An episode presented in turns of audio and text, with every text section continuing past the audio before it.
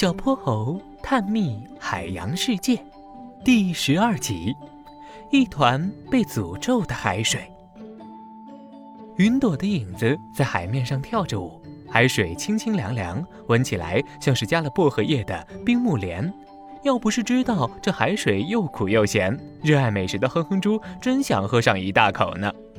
忽然，阵阵涛声中传来了些许嘈杂。小泼猴和哼哼猪闭上眼睛仔细听。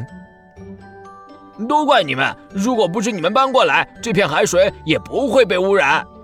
和我们有什么关系？虽然我们是新搬来的，可既然要住在这里，又有什么理由破坏自己的家园？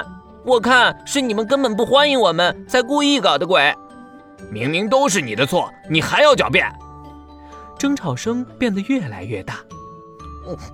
小泼猴，好像有谁在吵架呢，咱们去看看吧。哼哼猪抿着嘴唇，他这个爱管闲事的性格可像极了猪妈妈。小泼猴点点头，他调整方向，驾驶着金斗号大章鱼潜水艇，向着吵架的方向赶去。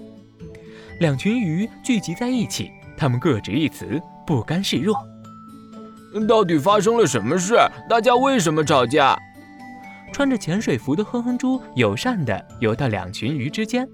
别提了，从他们搬过来开始，我们北边就出现了一团奇怪的海水，那里就像是被诅咒了一样，不管是谁进去都全身无力，无法呼吸。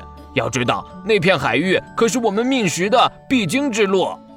一条原住民小草莓鱼气呼呼地叉着腰，和我们根本就没有关系。上次我也误入了那团海水，那滋味……就像被谁掐住了脖子，差点就回不来了。你来评评理，如果真是我们下了诅咒，又何必伤害自己人呢？一条红彤彤的鹦鹉鱼摇着哼哼猪的胳膊，毫不示弱。我想，咱们还得去那团海水看看，才能做出定论。小泼猴皱着眉头，他可不相信有什么诅咒。于是，两群鱼带着小泼猴和哼哼猪来到了这团奇怪的海水旁。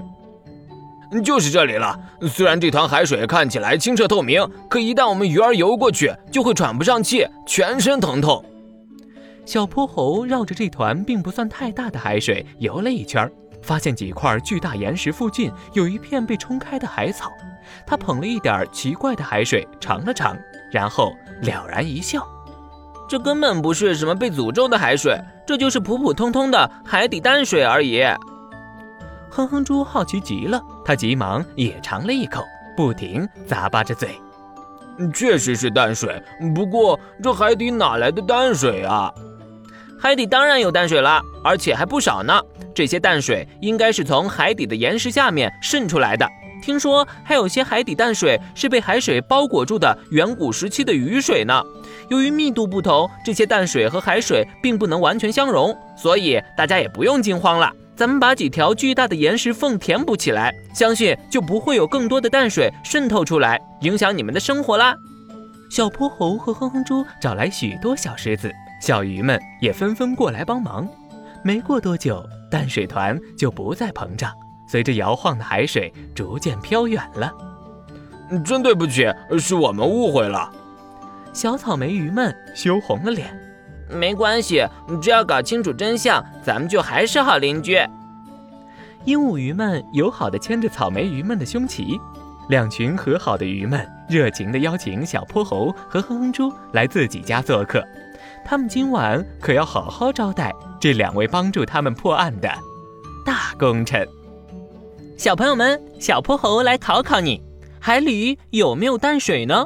知道答案的小朋友，记得在评论区告诉我们哦。接下来，小泼猴和哼哼猪将带领大家去探索大海的更深处，那里还有更多好玩有趣的东西在等着我们。让我们驾驶筋斗号继续前进吧！